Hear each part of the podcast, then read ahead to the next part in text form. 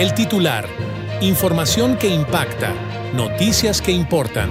Presenta. El titular Noticias Radio. Un programa donde descubriremos las historias detrás de los titulares y las voces que dan forma a los acontecimientos. Con Gisela Ramírez. Este anuncio fue elaborado por la plataforma Eleven Labs. Hola, ¿qué tal? Muy buenas tardes. Bienvenidos al titular Noticias Radio. ¿Y qué les parece si vamos directamente a la información? El Tribunal Electoral confirmó por unanimidad la multa de más de 62.2 millones de pesos impuesta por el INE al partido Morena por irregularidades en el financiamiento de precampañas adelantadas de Claudia Sheinbaum, pero también de los cinco candidatos autollamados corcholatas a la presidencia de México. El presidente Andrés Manuel López Obrador rechazó las investigaciones de medios prestigiados de Estados Unidos y de la agencia alemana Dolce Quienes denunciaron que en la campaña presidencial del 2006 que él encabezó, el narcotráfico aportó más de 2 millones de dólares a su campaña presidencial. Cabe señalar que él no solo rechazó, sino que dijo que eran viles mentiras. Son unos viles calumniadores aunque los premien como buenos periodistas. Acuérdense que a García Luna lo nombraron, creo que el mejor policía del mundo allá en Estados Unidos. Y le han dado premios Nobel a represores.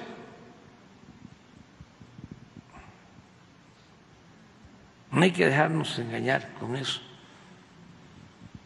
Y de que la DEA y otras agencias se meten, claro, están desde luego muy molestos eh, y eh, lamentablemente la prensa, como hemos visto, no solo en México, en el mundo, está muy subordinada al poder. En el caso de Estados Unidos, tiene mucha influencia el Departamento de Estado y las agencias en el manejo de los medios. Se suspenden las corridas de toros en la Ciudad de México luego de que una jueza concedió la suspensión provisional. Y por unanimidad el Pleno de las y los consejeros del Instituto Estatal Electoral del Estado de Oaxaca, el IEPCO, aprobaron los lineamientos para verificar que ninguna persona deudora alimentaria o bien que hayan ejercido violencia de género puedan aspirar a un cargo de elección popular en este proceso 2024. La autoridad electoral tendrá que verificar unas 14 mil personas que aspiran a un cargo electoral. Vamos a la primer pausa y regresamos al titular Noticias Radio.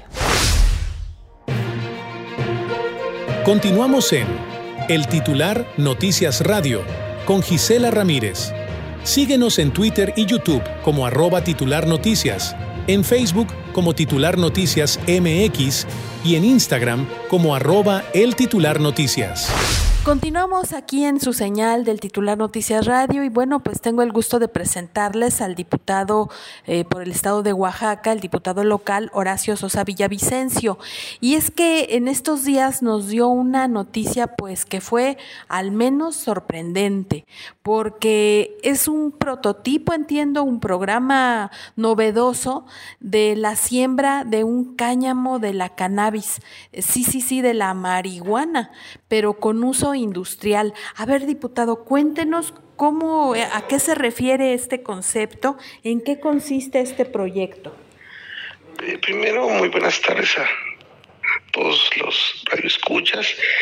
Este, queremos comentarle que una organización indígena acá en Oaxaca se acercó a un servidor para, desde hace unos años, desde el 2018, y bueno, desde el Congreso abrimos la apertura para esta organización que bueno, han dado la lucha, han dado la pelea, eh, siempre buscando legalizar el, el, uso del cannabis, ¿no? Ya ven que el cannabis, pues esa plantita, pues ha servido de medicina en algunos momentos a nuestros pueblos y comunidades indígenas. Y bueno, ellos han innovado, están haciendo trabajos de investigación, estuvieron ya en la Cámara Federal, en el Senado de la República, y bueno, ya hace unos días aquí en Santa Marta, Chichihualtepec, Oaxaca y Jutla de Crespo, municipio de Jutla de Crespo, este, nos invitaron a presenciar la primera parcela demostrativa de cannabis en su modalidad de cáñamo. Y bueno, que el cáñamo pues, tiene muchas propiedades, sirve para elaborar envases muy resistentes, este sirve para elaborar jabones, pastas y bueno, una serie de propiedades y cualidades que tiene esta planta. El cáñamo también los usan para la construcción, entonces es un proceso de investigación, es un proceso que está llegando a algunas parcelas demostrativas del estado de Oaxaca y que pues mucha gente pues se asusta y mucha gente también lo ve con muy buenos ojos porque es una oportunidad que tienen ante pues lo que se busca es generar empleo y bueno, esto es un proceso que están realizando hombres y mujeres de las distintas comunidades en Oaxaca. Entiendo por lo que usted eh, comentó en estos días que se dio a conocer este proyecto, que ya incluso tiene eh, la autorización de COFEPRIS, ¿es así? Sí, sin duda. Las parcelas demostrativas, como son trabajos de investigación, y bueno, están en un proceso, este, tienen el permiso, por eso tienen sus números, están reglamentados, son supervisados y bueno, están trabajando las comunidades y bueno, las ciudadanas y ciudadanos interesados en, en producir cannabis se están coordinando con los compañeros de la organización, porque tengo que decirles que no es un proyecto del diputado, sino es un proyecto de las organizaciones de la sociedad civil en Oaxaca. ¿Aproximadamente cuántos campesinos se están viendo beneficiados? Eh, ¿Cuántas parcelas en esta primera etapa se sembraron? Hay una serie de, seis parcelas, nos mencionaban por este momento, por el momento, ¿no? En sus distintas variantes de cannabis se están trabajando. En los próximos días vamos a acudir a otra comunidad de acá de Oaxaca seguramente también a, ver el resultado del trabajo que durante seis meses cultivaron, sembraron, regaron eh, la plantita y bueno, vamos a ver los resultados porque quiero decirles que este cáñamo que se cortó hace unos días se va a pesar, se va a ver su rendimiento, van a ver si el tipo de suelo es apto para sembrar, qué tanta cantidad de agua se requiere, entonces es un proceso de investigación.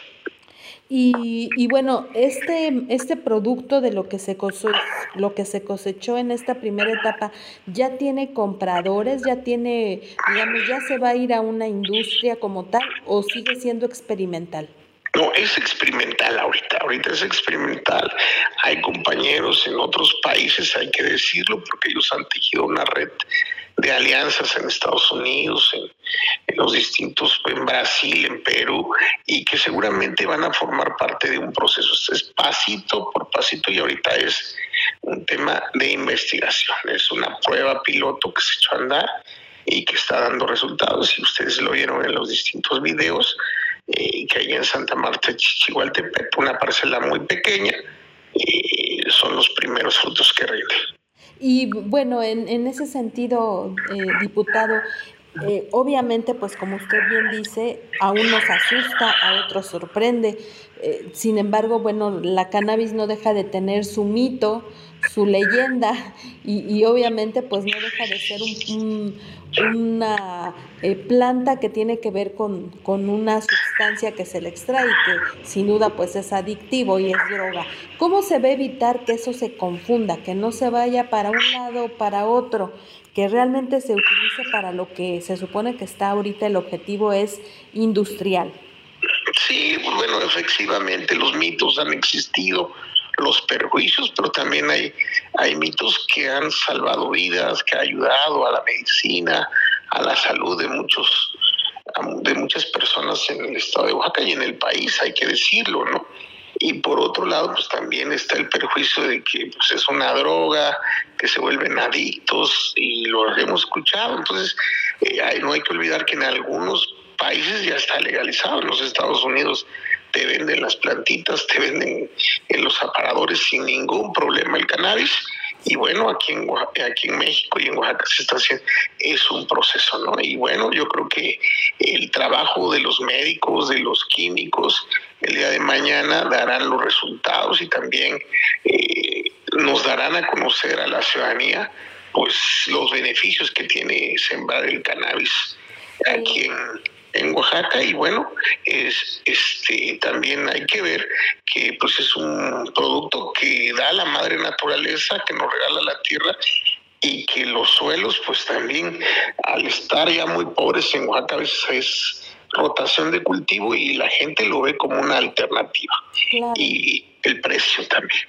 Eh, oiga, eh, diputado, y bueno, en ese aspecto decimos que si bien es cierto que es un tema experimental, no se descarta el que se pudiera dar un giro al tema medicinal, que también pudiera usarse, porque bueno, en, en Oaxaca y en muchas partes de la República, las abuelitas, las bisabuelitas, pues decían, ¿no? A ver, este, usaban eh, marihuana con alcohol y se daban, como decían, friegas de alcohol porque les dolían las articulaciones, los huesos, las piernas, la reuma, decían.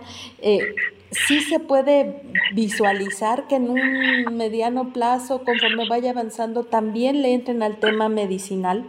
Sin duda hay mucho, mucho trabajo. Esta organización ha hecho algunos foros, ha estado en algunos medios de comunicación y ha dado a conocer, inclusive nos mencionaban cómo pueden hacer barras de, de cannabis, ¿no? Y cómo en algunos otros países ya se consumen galletas de cannabis que tienen las mismas proteínas que como si comieras carne. Entonces está avanzado el tema. Y, y bueno, aquí en Oaxaca y en México se está dando la pelea, la lucha para que esto sea legal y sirva también para la ciencia, para para mejorar la vida de las personas y también nos sirva como una alternativa eh, en materia medicinal, ¿no? Hay gente que, como tú bien lo dices, a veces con calentura, con dolores de pie, de articulaciones, y bueno, nuestras abuelitas dicen, a ver, te vamos a frotar, como bien lo decías, en mezcalito, en alcohol, y órale, y vemos el resultado, ¿no? Aquí al menos en los municipios de los valles centrales y la Sierra Sur, ha dado buenos resultados. Y bueno, y también si recordamos, este, no sé si usted se acuerda, diputado, hace algunos años se dio a conocer el caso eh, por parte de los medios de comunicación en Oaxaca de una madre que pedía urgentemente la autorización de medicamento porque su hijo pequeño tenía constantes eh, convulsiones y solamente le recetaban un medicamento que era hecho en Estados Unidos derivado de la cannabis, porque no lo calmaban con otra cosa y eran pues sí, situaciones de, de salud muy apremiantes. Vaya, usted va a el tiempo que esté de diputado o ya como un activista en temas de este tipo, puede seguir impulsando que se hagan estos, que se continúen los estudios y la experimentación, al menos en estos aspectos. Sin duda que tenemos responsabilidad como representantes populares, escuchar a la ciudadanía, escuchar los distintos proyectos, conocerlos involucrarnos. Yo creo que hoy los ciudadanos forman un parte muy importante de esta sociedad y que tienen que ser escuchados y que sus proyectos que son viables hay que impulsarlos. Y por eso estamos desde el Congreso del Estado, desde esta 65 legislatura, estamos empujando a la sociedad civil para que tenga, eh, pues tenga voz en el Congreso del Estado. ¿Se sabe de, este, de esta etapa experimental en, hasta donde se lleva con esta pequeña parcela y las que vienen, pero de la que ya se tiene cosecha?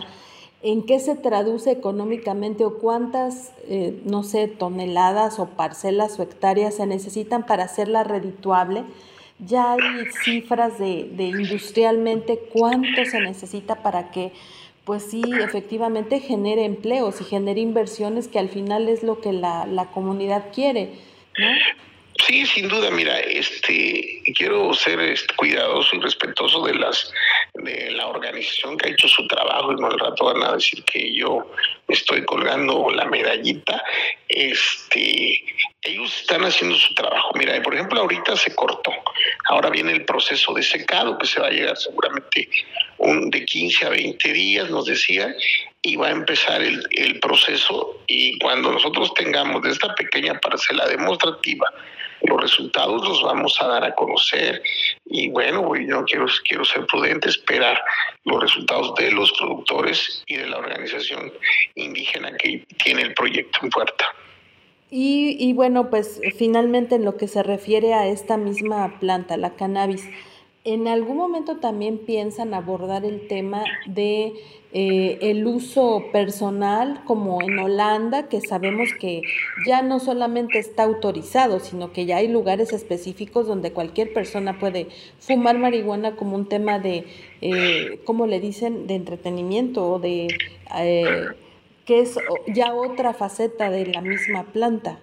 Sí, vamos a esperar los resultados y seguramente las autoridades y las instituciones encargadas de regularizar la salud eh, lo van a tener que hacer en, en, un momento, ¿no? Le toca a los municipios, le toca a la Secretaría de Salud, a la COFEPRIS regular este tema y seguramente pues hay, hay mucha gente que quiero decirte, amiga, que nos llame y dice es que yo quiero entrar a sembrar cannabis, es que yo quiero participar en este proceso y bueno, pues bienvenido. Sin embargo, pues también aquí en Oaxaca hay una organización que se encarga de llevar todo un proceso, porque no es así nada más. Se tiene que cumplir con ciertas normas y, y bueno, todo sea por el bien común, para beneficio de una comunidad, no puede ser de un particular. Y bueno, en su momento también las instituciones van a tener que hacer lo propio para regular.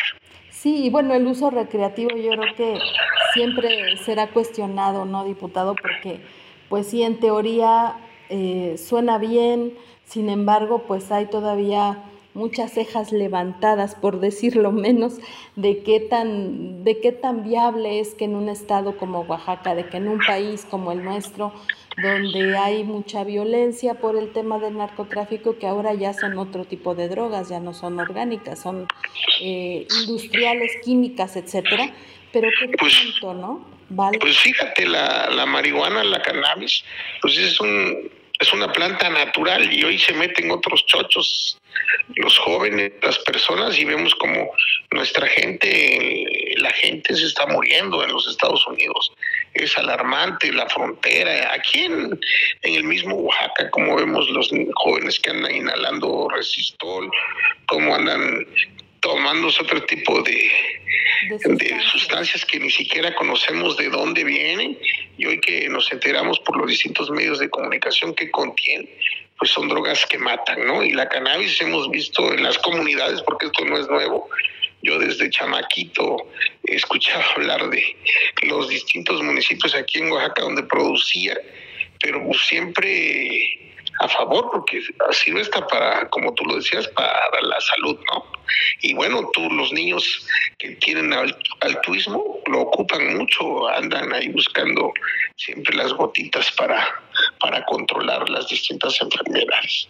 Pues sin duda es un tema polémico o para, para este fin industrial, sin duda es una puerta para una economía que está contraída que no hay en Oaxaca mucha industria, entonces bueno, pues esperaremos que, que usted, a través de usted, pues nos conecte con esta organización indígena, pero también que usted finalmente pues es un representante de la sociedad, un representante popular, y, y pues qué mejor que, que nos expliquen, ¿no? Cómo, cómo está este proyecto y sin duda tendrá siempre estos micrófonos este espacio abierto para abordar este tema que no deja de ser polémico, pero para eso se necesita información y que cada quien tome su, su propia opinión, pero informada, con sustento, con, con datos, que es lo que yo creo que todos queremos saber más para tomar decisiones. Y por lo pronto, pues le agradezco muchísimo el que me haya permitido platicar con usted y por favor, cuando tenga estos resultados, pues que nos, nos los dé a conocer también. Estamos preparando, muchas gracias. Antes que nada quiero agradecer el espacio que nos brinda, porque muchos medios, ujule, este, los satanizan y bueno, nos dicen que somos drogaditos, que lo que queremos es iniciar a la gente, que estamos locos, o sea, nos ponen una serie de calificativos y bueno, respetamos, pero yo creo que los medios de opinión como el tuyo tienen que jugar un papel muy importante en el tema de escuchar a la sociedad civil, escuchar los distintos proyectos, las distintas formas de pensar de la gente y bueno, yo quiero agradecer y reconocer la apertura que tienes para los compañeros. Y sin duda, este, nos comprometemos que en los próximos días te vamos a dar más información. Voy a pedirle a los compañeros que integran la organización, el colectivo aquí en Oaxaca, para que tengas estrecha comunicación y que sean los productores, los compañeros que día a día luchan para sacar adelante este proyecto. Claro, y, y bueno, pues no se olvide de hacer foros, de de conversar con la ciudadanía, los pros, los contras. Mire, eh, si de algo nos quejamos las y los ciudadanos es de que los políticos, eh, perdóneme ahí, pero la clase política en general se le olvida, ya nada más llega al, al, peldaño, a la curul, al asiento y se les olvida. Y creo que este es un tema tan importante que no se puede quedar solo en manos de, los políticos, sino que usted es muy abierto, pues ojalá haga estos conversatorios y que se escuche, porque seguramente habrá personas, sobre todo en el tema de salud, que sin duda requieren una respuesta sólida, contundente, de apoyo, de orientación, y que seguramente lo que ustedes están haciendo les va a parecer muy bien. ¿no? Entonces, pues eh, para lo que sí sirva, con mucho gusto, pues ahí estamos, diputado, y nuevamente muchas gracias. No, gracias, un abrazo a todo el auditorio. Continuamos en El Titular Noticias Radio con Gisela Ramírez. Síguenos en Twitter y YouTube como arroba titular noticias, en Facebook como titular noticias MX y en Instagram como arroba el titular noticias. Continuamos en el titular Noticias Radio y es momento de máster del viaje. Nuestro amigo Ignacio Facio ya está en línea porque nos va a llevar a un lugar muy de tradiciones, eh, un lugar que también pues representa una cultura milenaria y es pues sin duda un lugar de muchos avances tecnológicos y se trata de Japón. Y en Japón, bueno, vamos a tener muchas cosas que hacer. Querido Ignacio, adelante, muy buenas tardes. Hola Gis, muy buenas tardes. Hola amigos, ¿cómo están? Muy buenas tardes. Qué gusto saludarlos nuevamente. Pues muchas gracias por el espacio. Aquí estamos pues presentando un nuevo destino eh, para que todos nuestros amigos que nos escuchan lo conozcan, eh, tengan como esa cosquita de, de conocer una nueva cultura, lo que es Japón.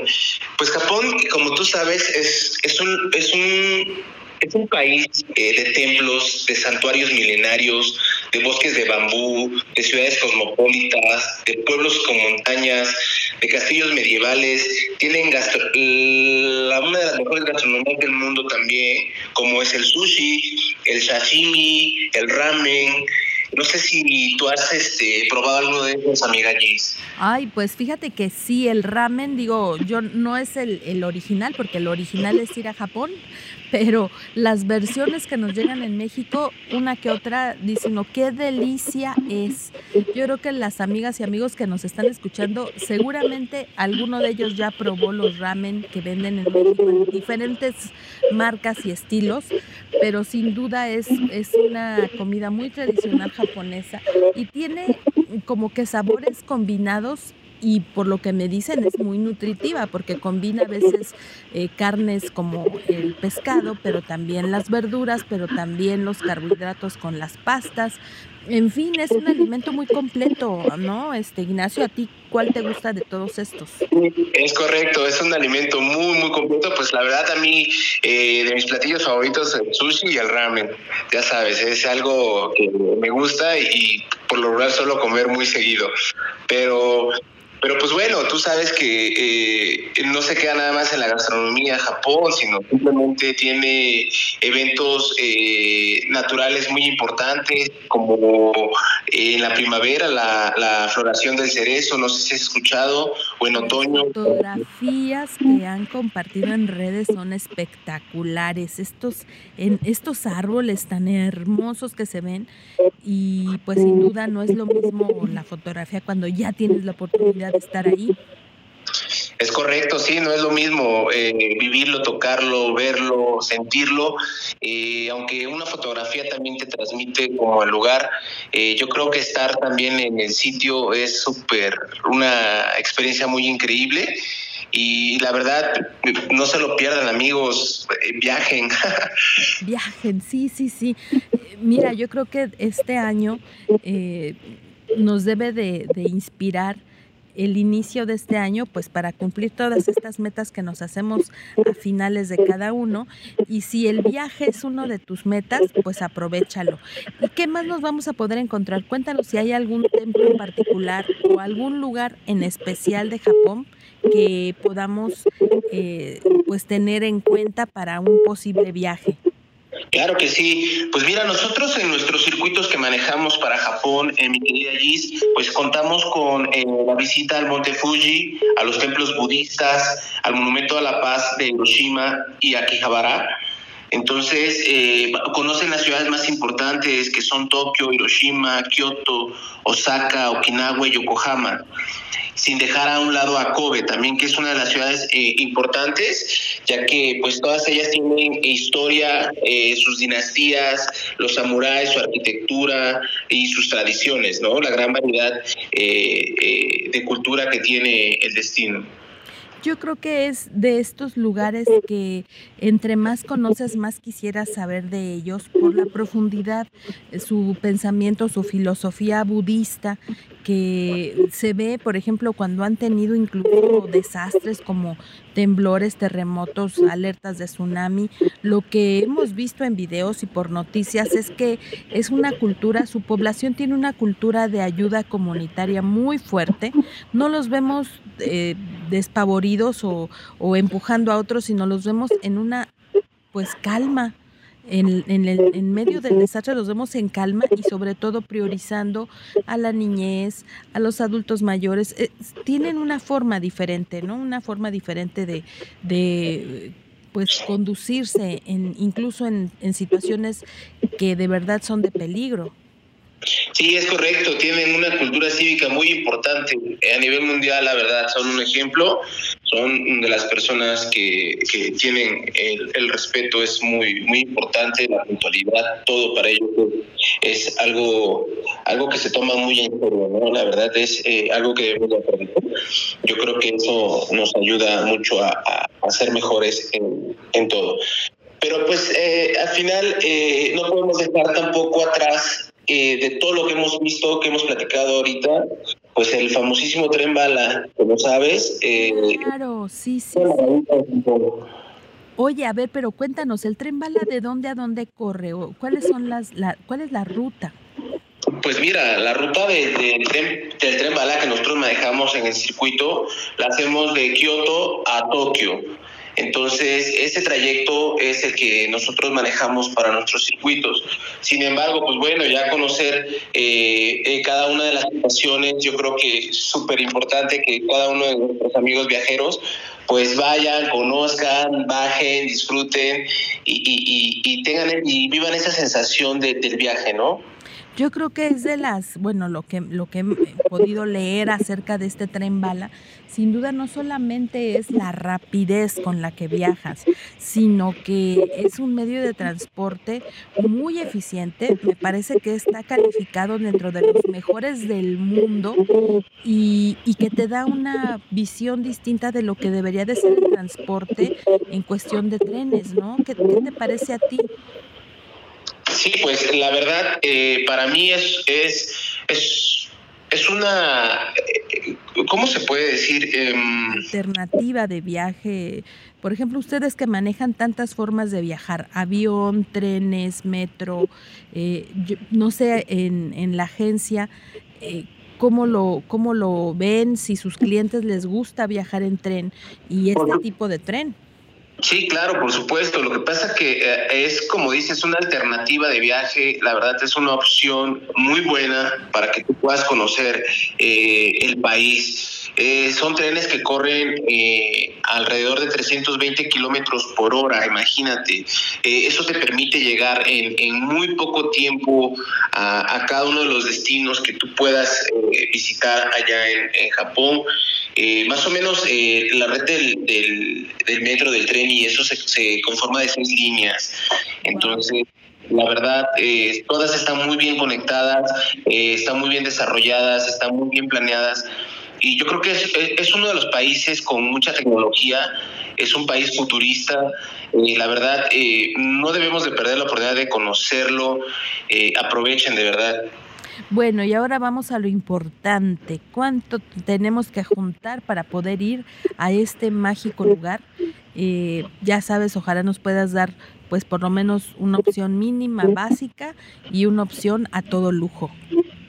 Claro que sí. Pues mira, eh, te comento, más o menos un circuito de unos 10 días en, en Japón, que es nosotros el que tenemos un poquito más accesible, eh, de solo circuito por eh, terrestre, sin avión, nosotros lo estamos teniendo en 2.960 dólares por persona.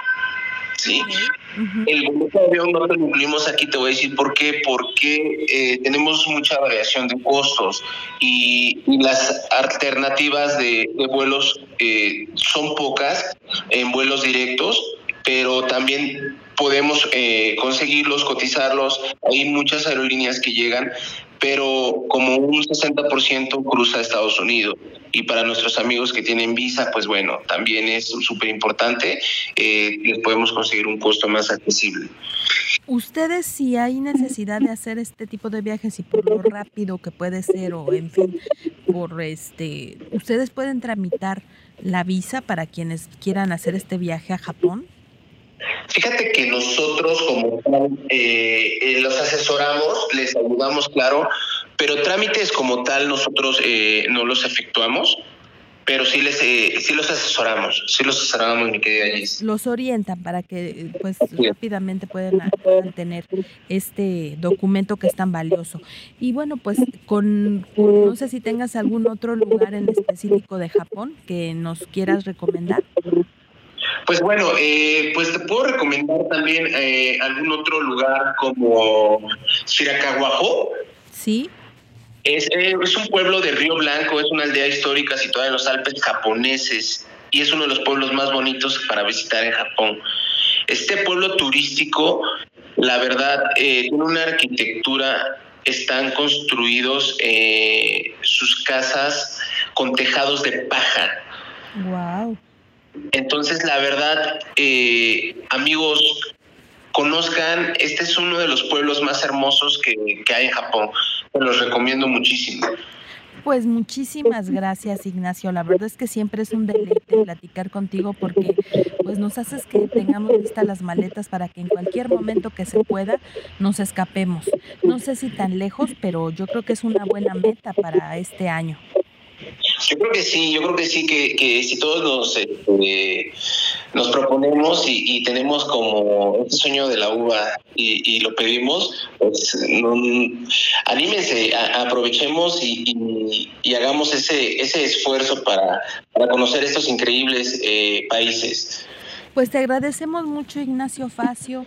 Eh, por supuesto que estés con nosotros. Recuérdanos las redes sociales de la agencia de viajes porque muchas amigas y amigos se van incorporando al programa y a lo mejor pueden revisar en Spotify que ya están los capítulos anteriores para que conozcan más de estos viajes que nos ha recomendado Ignacio y tengan una poquito, bueno, más información, más variedad, pero también le puedan hablar, puedan hacer contacto con eh, esta hermosa agencia que nos está dando tanta información. Adelante, Ignacio. Gracias, Lister. Les agradezco mucho por escucharnos. Eh, eh, espero, pues bueno, que, que les anime yo mucho a viajar y de verdad, de todo corazón, espero que sí. Pues les invito a que visiten nuestras redes sociales que son Master del Viaje, nos encuentran en Facebook, Instagram, TikTok y YouTube. Eh, para nuestros amigos que quieran conocer nuestros, nuestros productos, nos pueden encontrar ahí, visitar nuestra página de internet www.masterdelviaje.com y nuestro número de WhatsApp para los amigos que nos quieran contactar directo es el 55 40 90 34 63 y con mucho gusto los vamos a atender. Muchas gracias, Gis. Gracias a ti, querido Ignacio Facio de Máster del Viaje. Vamos a una pausa y regresamos. Continuamos en El Titular Noticias Radio con Gisela Ramírez. Síguenos en Twitter y YouTube como arroba titular noticias, en Facebook como titular noticias MX y en Instagram como arroba el titular noticias.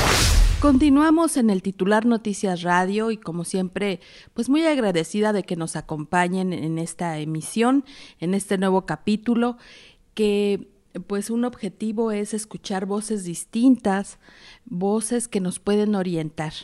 Y yo creo que este es uno de esos temas que nos caen los veintes, como dicen, o que podemos reflexionar realmente en qué circunstancia estamos.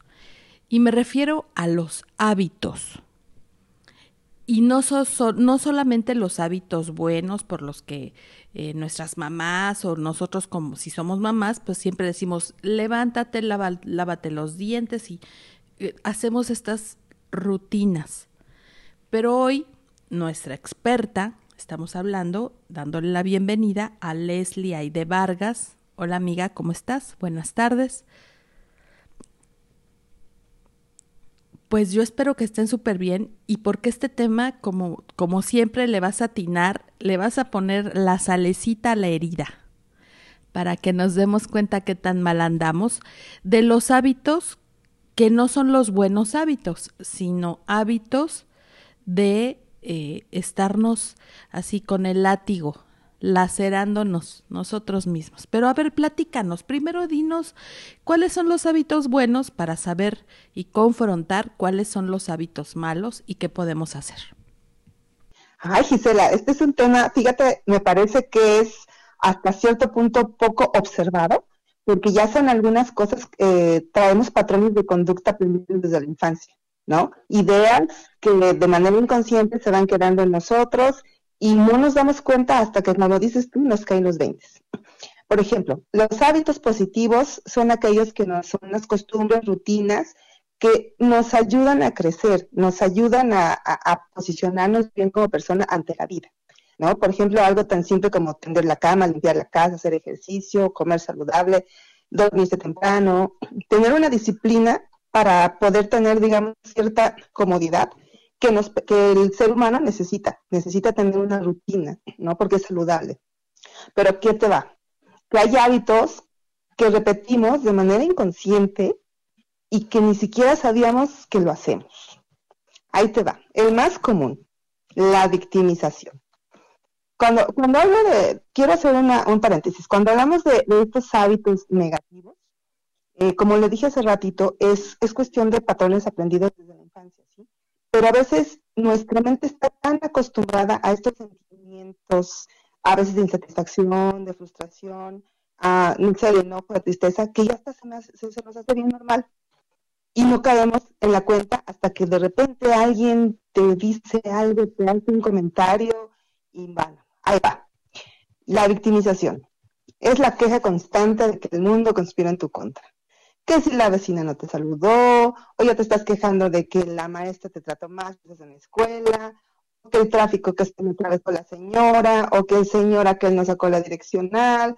Siempre le estamos echando la culpa que si el clima, que si, que, si el, no sé, cualquier otra cosa que se te venga de, de fuera, siempre tenemos el hábito de quejarnos, de que nos va mal, ¿no? Y hasta queremos que el Espíritu Santo nos resuelva la vida nos victimizamos y no va a faltar aquella persona que dentro de su mente positiva se siente contigo y y ponga así como que una ventanita, ¿no? Abre una ventanita y te diga, ventanilla de quejas la escucho, ¿no?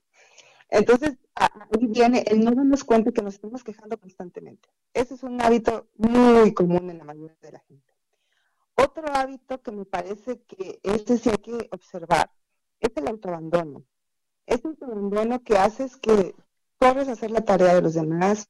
Si tienes un trabajo, te importa más quedar bien con el jefe o cumplir, porque obviamente dependes de un sueldo, sí, por supuesto, pero a veces se te olvida comer, a veces te duermes a malas horas, a veces, aunque te esté ganando el cansancio, aunque ya el cuerpo te esté pidiendo descanso, lo último que haces es priorizarte. Así. Entonces, esto es un autoabandono. Y mucha gente creo que lo hace. Entonces, me parece que estos son de los hábitos más dañinos. Ahí te va el otro. Autojuzgarnos. Somos tan exigentes, creo que la mayoría de las personas nos gusta tener las cosas bien hechas. Somos tan exigentes que queremos que todo esté perfecto.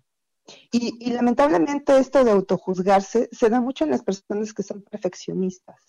Nunca están satisfechas con lo que están haciendo y siempre se comparan con alguien. Y obviamente esto que hace, pues, que se sientan frustradas. Y sobre todo el estrés, el que no quedan las cosas como quieren. Y, son cuestiones que como se hacen de manera repetitiva, pues obviamente nunca cae uno en la cuenta de que está haciendo esto. Otro que me parece sumamente malo, la autoagresión. ¿Cuántas veces te ha pasado que vas caminando o que te golpeas sin querer con alguien? ¿Qué es lo primero que te dices? Ay, ¿no? Sí, sí, sí. O por no decirte otra cosa. Pero siempre es la autoagresión. O, las personas que suelen morderse las uñas. Es, ellas tienen como que una, una, una agresión hacia afuera, pero como no saben cómo externarla, se comen uñas, entonces se autoagreden. Y cuando hacemos estas autoagresiones, pues de una manera inconsciente, ¿qué estamos haciendo? Mandando mensajes negativos al cuerpo y por lo tanto nos estamos invalidando. Somos, le mandamos al cerebro ese mensaje de eres incapaz, te estás anulando, ¿no? Al momento en que tú solito eh, o la persona haya crecido en un entorno hostil, eh, se va a acostumbrar a este tipo de agresiones y entonces les va a repetir, a repetir mucho, mucho tiempo hasta que se dé cuenta. Otro, el autosabotaje. yo creo que el autosabotaje no es otra cosa más que miedo al éxito, ¿no? Porque hay gente que es muy capaz allá afuera y que al final de cuentas eh, eh, le dan, no sé, como que siempre se pone un pretexto perfecto para poder dar el siguiente paso. Y sin darse cuenta se pone el pie, se inventan tareas, pretextos, solitos se autoengañan, inventándose una vida sumamente agitada para poder poner el pretexto y no dar el siguiente paso para justificar, ¿no? Perdón ahí, para justificar que no va a realizar lo que tiene que realizar o lo que puede realizar, no, no desarrollar su potencial porque, ay, no, es que, ya ves, por eso no pude, es que tuve que hacer algo.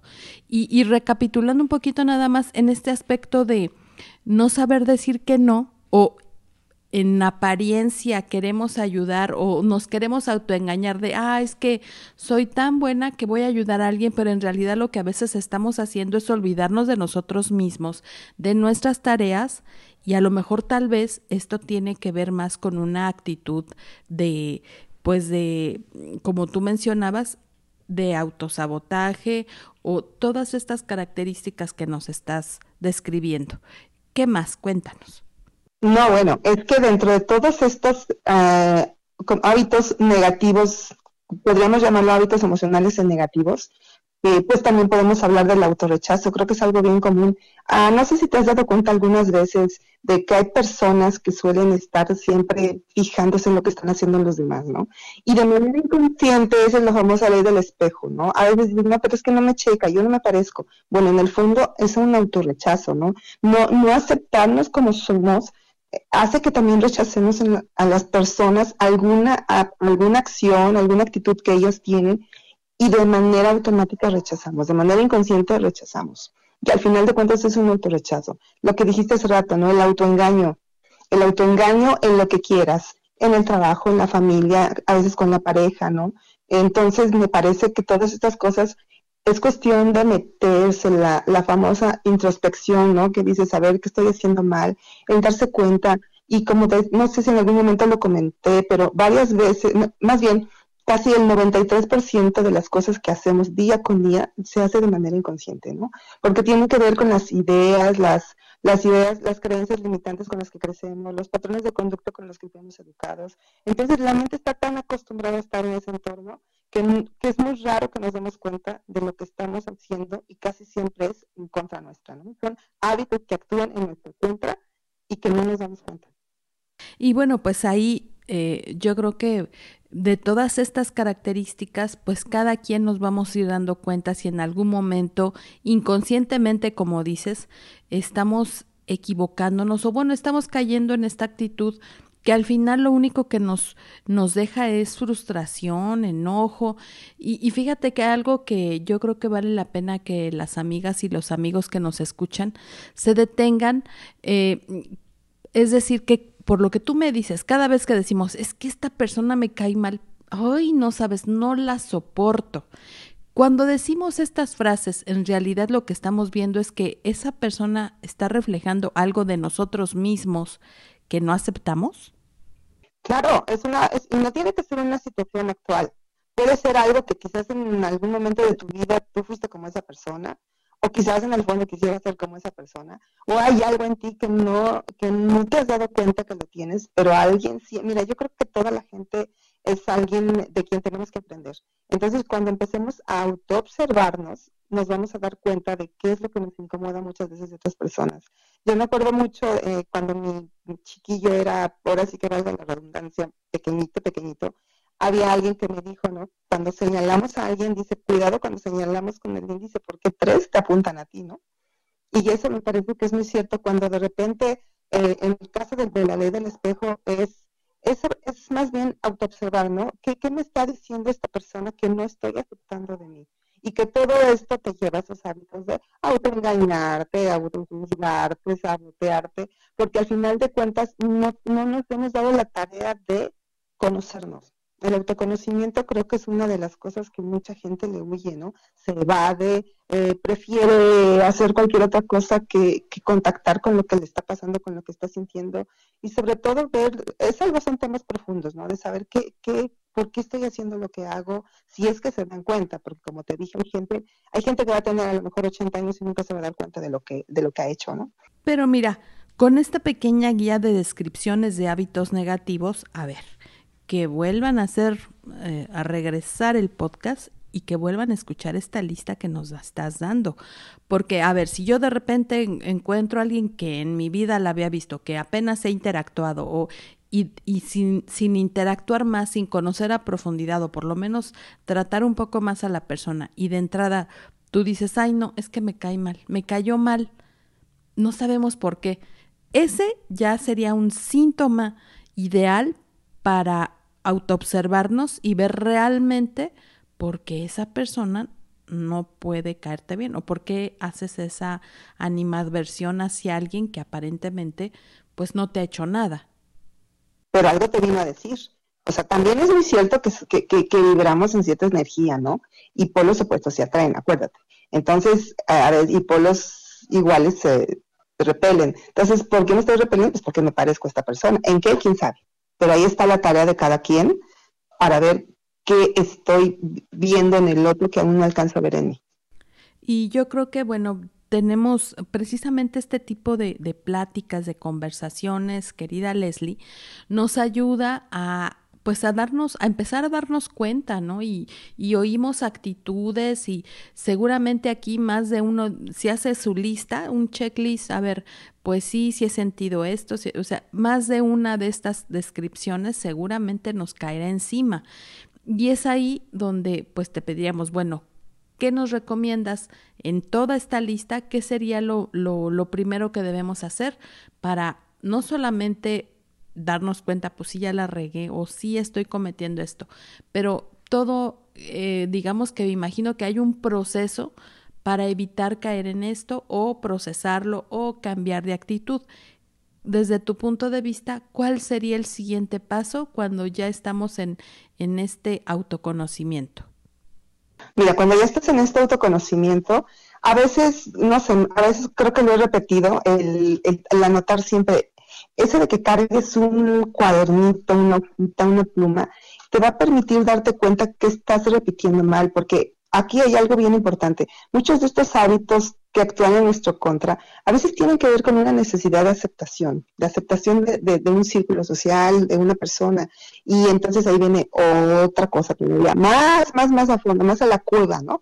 Entonces, ¿qué es lo más importante? Primero ser honestos con nosotros, ¿no? ¿Por qué estoy actuando como estoy? Tengo miedo, me siento inseguro, me falta confianza, y, y, por ahí empezar, pero, pero lo dijiste tú claramente, es, una, es un autoconocimiento y, la gente que ya está en este camino, bueno, quizás la haga más fácil, pero pues las personas que aún no se atreven a ver quiénes son, pues lo más ideal sería que empezaran a, ver qué me gusta, qué no me gusta, qué, qué, me hace tropezar, qué me está impidiendo avanzar, hacia dónde, si lo que estoy haciendo me lleva a algún objetivo, si lo que estoy repitiendo constantemente me hace tan infeliz, bueno, por ahí vamos empezando, ¿no? Si esto que hace no me hace feliz o si esto que constantemente hago no me da resultados diferentes, ¿qué tengo que hacer aquí? Empezar a cambiar. A cambiar. Pues es, es algo fundamental porque entonces después cuando ya tengas este autoconocimiento, por lo menos digo a grandes rasgos porque sé que esto es muy profundo y necesitas a veces la orientación de alguien profesional como tú, pero mi, o sea, es algo tan valioso, tan poderoso, que después entonces puedes elegir a la persona con la que quieres pasar más tiempo, pero ya bajo el argumento que tú ya te conoces y entonces sabes qué quieres y qué no quieres. Pero bueno, esto no los tienes que dar en el próximo capítulo, porque esto es, es, algo bien interesante, de verdad yo te agradezco muchísimo que nos estés orientando y nos estés eh, dando todos estos tips. Por favor, si alguien quiere contactarte, ¿a dónde te puede llamar? ¿Tus redes sociales? ¿Cómo, cómo te pueden contactar? Yo solamente estoy en mi correo, es gmail porque no, no acostumbro, bueno, mira, sí puedo dar mi teléfono personal, pero solamente mensajes, llamadas, no, ya sabes, los estafadores que andan a la orden del día. Entonces, si alguien escribe mi número 951 190 1362 y me dice, oye, yo quiero contactar este, una cita, cualquier cosa, mensajito. Y con mucho gusto nos atendemos. Redes sociales, te voy a ser muy sincera, todavía no me amigo con ellas, este, pero bueno, ya poco a poco.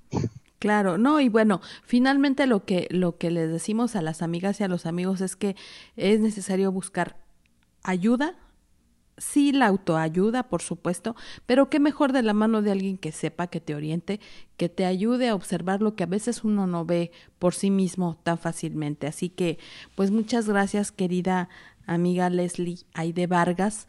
Gracias por estar con nosotros y por supuesto que en breve, la próxima semana, estaremos escuchándote nuevamente con más información, más orientación. Y mira que los 20 siguen cayendo, ¿eh? Lo sé, es, algo bien así como que de repente vas caminando y, sientes que alguien te abre así como que un hoyito en, la cabeza y te, te, va dejando moneditas. Así es. Pues muchas gracias y, qué bueno que todo está bien y qué bueno que nos acompañas y siempre eres bienvenida, así que esta es tu sección y pues en breve. Y además, bueno, eh, lo que nos está comentando eh, nuestra experta, nuestra colaboradora, nuestra amiga Leslie Aide Vargas, también lo pueden ver, lo pueden leer, repasar en su columna que también ya estará en las redes sociales del titular noticias, que es en Facebook y arroba titular noticias en lo que antes era Twitter y ahora es, eh, ahora es X. Entonces, bueno, pues ahí pueden volver a repasar este capítulo tan interesante. Así que muchas gracias y buenas tardes.